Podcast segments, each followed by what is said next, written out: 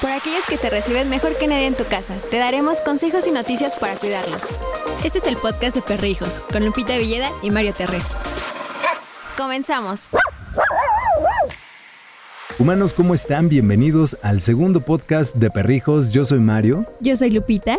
Y hoy les vamos a platicar de las consecuencias alrededor de humanizar a los perros y también acerca de si tú tienes un perrijo o no. Porque recapitulando un poco lo que hemos dicho hasta el momento, recuerden que a pesar de que nos llamamos perrijos, nosotros hemos estado insistiendo muchísimo en que no es necesario humanizarlos, de que es necesario conservar la dignidad que tienen como perro y eh, darnos cuenta de que estamos eh, satisfaciendo sus necesidades, absolutamente todas, desde la parte médica, la parte fisiológica de sacarlos a tiempo, eh, y la parte estética, ¿no? Un perro debe de estar limpio, debe de estar cepillado y considerar que tampoco es necesario bañarlos cada semana, ni que utilicen ropa, ni que las hembras, por ejemplo, traigan un vestido puesto o las uñas pintadas o utilicen chupón o sombrero o gorrita, no lo necesitan. Para nada, porque pues al final de cuentas siguen siendo animalitos y tienen como animalitos tienen necesidades diferentes a las nuestras.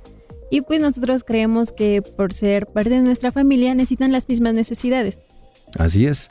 Y eso definitivamente no. Eh, recordemos que nosotros somos parte de la manada del perro, o sea, conformamos la manada del perro. Y hay tres eh, aspectos muy importantes. Uno, que es el perro líder. Ajá. ¿Ok? Luego es el seguidor y luego es el perro sumiso. Hay que identificar cuál de los tres personajes o cuál de los tres roles está jugando toda tu familia.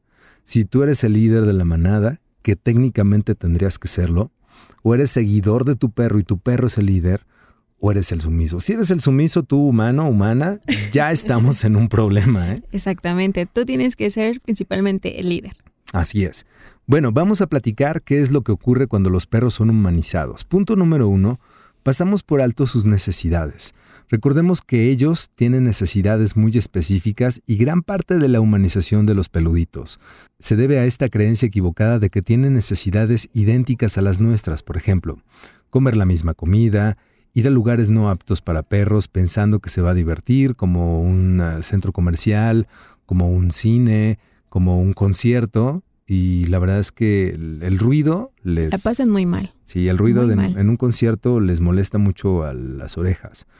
Eh, el llevarlos, por ejemplo, al cine, hay algunos cines donde bajan la intensidad de la luz y bajan la intensidad del volumen o los decibeles del volumen y con esto el perro ya no sufre, ¿no? Y hay perros que la pasan bien en el cine, pero en un concierto no necesariamente. Pero es que en el cine están adaptando todo a las condiciones del perrito. Así Entonces, pues eso siento que está perfecto. Así es. ¿Cuál otra? Otra es la pérdida de identidad. Al humanizar a los perros consisten en llevar un estilo de vida idéntico al de los dueños. Son acostumbrados a hacer las mismas actividades y como consecuencia los perros se confunden cuando ven otros canes y pues esto no permite que lleven una vida muy normal. Eh, porque pues ya no se sienten parte de la especie y pues dejan de actuar como realmente se tienen que comportar. Exacto, como animales de compañía. También otra problemática importante es que los perros que han sido humanizados tienen problemas para socializar. Esta es una característica de, los perros pues, que han sido humanizados y que están muy consentidos, porque es raro que los dejen participar con otros animales o que los dejen oler. los tratan como, como bebé y a mí me ha tocado ver eh, que es de no te acerques, no lo huelas, no, al contrario, eso es lo que necesitan, oler colitas, eh, ver cómo se enfrentan o cómo interactúan con otro animal, eso es importante. ¿eh? Así es, también otra situación. El estrés, si se desarrolla esto debido a que los perros no pueden satisfacer sus necesidades como debe ser, porque no han llevado una vida realmente de perro, que corran, que exploren, que ensucien. Entonces, en realidad, dejan de ser perros y ellos quedan perdidos. Es como si a ti de repente no te dejan hacer las cosas que estás acostumbrado o acostumbrada a hacer.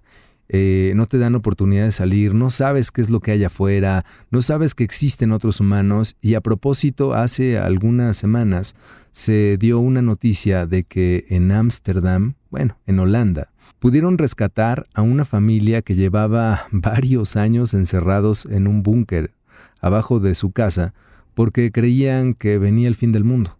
Entonces eh, los chicos, que eran propiamente tres eh, jóvenes y una mujer, estaban totalmente desorientados y algunos, por ejemplo, los más jóvenes, no sabían que existían otras personas y no sabían que había vida afuera. Eso le puede pasar a tu perro. Eso le pasa a los perritos. Pobrecitos, ¿eh? Ansiedad. Otra consecuencia de humanizarlos es la ansiedad. Estos perros están acostumbrados a estar las 24 horas del día en compañía de sus dueños, pero inevitablemente en algún momento nosotros tenemos que salir, tenemos que ir a trabajar, tenemos que hacer otras cosas y pues nos tenemos que separar y cuando esto ocurre los peluditos la pasan súper mal. Así es, les dan eh, tics, les dan también palpitaciones. Si alguno de ustedes en algún momento ha tenido un ataque de ansiedad, sabrán que de repente pierden el aliento, tienen muchísimo miedo, les cuesta trabajo respirar, eh, no soportan como interacción con otras personas, bueno, eso le pasa al perro. Y aquí, por ejemplo, a un humano le podemos explicar, oye, tranquilo, tienes un ataque de ansiedad, respira, relaja, toma mi mano, estoy contigo, mira, estamos aquí, sitúate en el aquí y el ahora. ¿Cómo le explicas es un perro? Exacto, pues no se puede. No hay manera. Si ustedes de repente, eh, independientemente de que se identifiquen con alguno de los rasgos que les estamos platicando ahorita o no, es probable que en algún momento se tengan que separar de su perro. Entonces, les voy a dar rápidamente algunas recomendaciones para que si se separan de ellos, esta separación no sea tan dolorosa para el perro. Despreocúpate por ti porque tú te vas a distraer, vas a hacer otras cosas y ya sabes cómo te puedes activar o platicar con otra persona, pero tu perro sí lo va a sufrir. Bueno, si tienes que eh, salir de viaje, por ejemplo, y dejar a tu perro con otras personas, preferentemente busca que sean de tu familia o que sean amigos, que conozcan muy bien al perro, que ya hayan tenido interacción con él. Y de ser posible, eh, procura llevarlos a estos lugares, al, lugar donde se van a quedar, y déjalos ahí una semana, tres días, dos días, es decir, que se vayan poco a poco habituando a que van a estar en un lugar diferente a su casa. Si lo vas a dejar, por ejemplo, en una pensión, eh, durante 15 días, no lo dejes de trancazo, es decir, no lo lleves y ahí te ves en 15 días, no. Llévalo un fin de semana y déjalo ahí. Y recógelo el lunes. Llévalo otra vez un fin de semana y recógelo al lunes. Es decir, poco a poco lo vas a ir dejando y el perro va a entender que sí vas a regresar por él, que lo dejaste en ese lugar y en algún momento vas a, regresar por él. Otra sugerencia es que eh, te duermas, por ejemplo, con su mantita o que tú pases mucho tiempo con eh, su cobijita o con lo que él o tu perrita acostumbra tener para dormir. Entonces lo que vamos a hacer es impregnar de tu olor el eh, lugar donde tu perrito duerme. Entonces, cuando llegue a dormir y ya no estés tú, bueno, pues te va a oler y va a decir, ah, caray, aquí sigue, no se ha ido. Entonces todo esto le va a ayudar a, transitar pues esta idea de que lo tengas que dejar durante unos días eh, con alguna otra persona. Otra idea que funciona mucho es que cuando te vayas a despedir de él o de ella, no le digas ya me voy, mi vida, con la voz más dulce que tengas, no, así, evita totalmente esto y más bien dile nos vemos pronto. Y unos días antes, platícale y sí acércate y dile, oye, voy a tener que separarme de ti durante unos días, no nos vamos a ver, pero voy a regresar. Esta vez no te puedo llevar, pero la próxima vez procuraré hacerlo. Te vas a quedar con, no sé, con tu tío, con un amigo, con quien sea, y yo voy a regresar por ti, pero díselo una semana antes y así como fuera completamente de contexto. El perro sí lo va a entender. Entonces, ¿qué va a pasar? Que cuando no estés, no te va a extrañar tanto y esta posibilidad de ansiedad pues ya no va a ser tan fuerte. Bueno, platiquemos de otro aspecto eh, que podemos identificar claramente cuando un perro está humanizado. Otra es el mal comportamiento. Un perro humanizado es sinónimo de un perro extremadamente mimado, consentido, lo cual lleva a que el perro presente problemas de comportamiento porque no tiene un límite establecido con los sueños, teniendo como resultado un perrito caprichoso. Otra idea, como tú te puedes dar cuenta que tu perro está humanizado, es que aumenta de peso. Eh, los perros regularmente deben de tener la misma dieta, es decir, comer la misma comida y la misma cantidad eh, en los mismos momentos. Si se la das una vez al día o dos veces al día o tres veces al día, esto está perfecto y así lo puedes seguir haciendo durante un buen tiempo. Pero eh, hay algunas personas que les importa mucho que su perro coma pizza, por ejemplo o que le des un cachito del taquito que estás comiendo. O que le des un taco completo.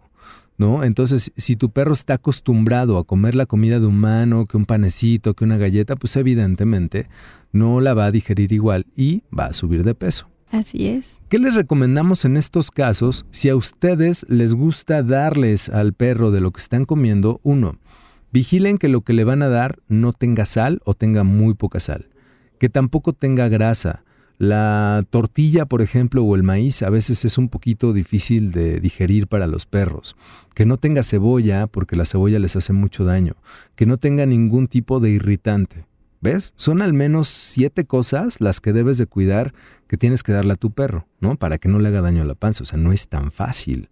Que no traiga especias. O sea, son muchas las cosas que debes de considerar. Eh, si nos escuchas de alguna región de México, por ejemplo, y acostumbras ir los eh, fines de semana a comerte tacos, que es lo que casi a todo mundo nos gusta hacer los fines de semana y a otros toda la semana, ¿no? y tu perro está acostumbrado a que le des taco, ok, está bien. Dale taco de bistec, pero una porción muy pequeña y pídele que te lo hagan sin sal y sin pimienta y sin salsa y sin nada. Entonces le puedes ofrecer el, el taco revuelto con sus croquetas y va a ser como como un momento de libertad para tu perro, pero lo sigues cuidando. Como una sorpresa, ¿no? Exacto, porque luego no se lo esperan. Yo, por ejemplo, eh, los viernes específicamente me llevo a Lola y a Balam a comer mis tacos, ¿no? Y yo me como tacos con queso y con salsa y al pastor y muchas cosas que son deliciosos. Tienen que probarlos cuando vengan a México los tacos. Ellas saben porque me huelen a taco y es de, ay, el humano nos va a dar, sí, sí les voy a dar taco, pero no les voy a dar taco de pastor, que es por ejemplo... Del que yo comí carne de puerco con un montón de condimentos. Eso no se los voy a dar. Les pido su taco especial y les voy dando pedacitos, pedacitos, pedacitos. Entonces para ellas es un momento realmente especial porque están comiendo mi comida, o sea, la comida del humano, pero están cuidado para que no les haga daño. Exactamente. ¿No? Bueno, ahí tienen algunas ideas de qué es lo que tienen que cuidar para no humanizar a los perros y les prometemos que en próximos capítulos les vamos a ir revelando más información. Pero por el momento, Lupi, estamos llegando al final de este segundo episodio de nuestro podcast. Qué emoción, el segundo episodio. Sí, muchísimas gracias a todas las personas, a todos los seguidores que nos hicieron favor eh, de escuchar este podcast y a las personas que van llegando, bueno, pues suscríbanse a Spotify, síganos en todas las redes sociales, Facebook, Twitter, Instagram, Snapchat, YouTube, estamos como perrijos. Si se suscriben a nuestro canal de YouTube, por ejemplo, van a poder encontrar muchísimas recomendaciones dog friendly. Y también les recomendamos visitar nuestra página que es www.perrijos.com.mx donde van a poder encontrar muchísima información escrita, sobre todo por Eli Martínez, eh, la cual nos va eh, dando distintas recomendaciones para mejorar la convivencia con nuestros peluditos. Así es, gracias Eli por toda esta información. Y pues muchas gracias a ustedes por escucharnos. Y pues obviamente leímos todos los comentarios del el capítulo anterior. Y pues muchas gracias a nuestros seguidores porque sin ellos pues no tendríamos quien nos escuchar. Así es. Eh, saludos también a todas las personas que nos escuchan en la Ciudad de México, en la República Mexicana, en España, en Estados Unidos, que son los eh, tres primeros lugares en los que vimos que escucharon nuestro podcast la semana pasada. Muchísimas gracias. Si nos escuchas en Colombia, en Argentina, en Chile, en Perú, en Costa Rica, en Uruguay, en Venezuela, en Estados Unidos, en distintas regiones de Europa, Latinoamérica, Centroamérica Norteamérica o en cualquier parte del mundo, muchísimas gracias. Si quieres que platiquemos de algún tema específico en, relación a tu perro, por favor escríbenos al correo electrónico que es contacto arroba perrijos.com.mx. Muy bien, nos escuchamos la próxima semana. Adiós. Hasta aquí el podcast de Perrijos, con Lupita Villeda y Mario Terres. Te esperamos la próxima semana en Perrijos, la red de perrijos más grande del mundo de habla hispana.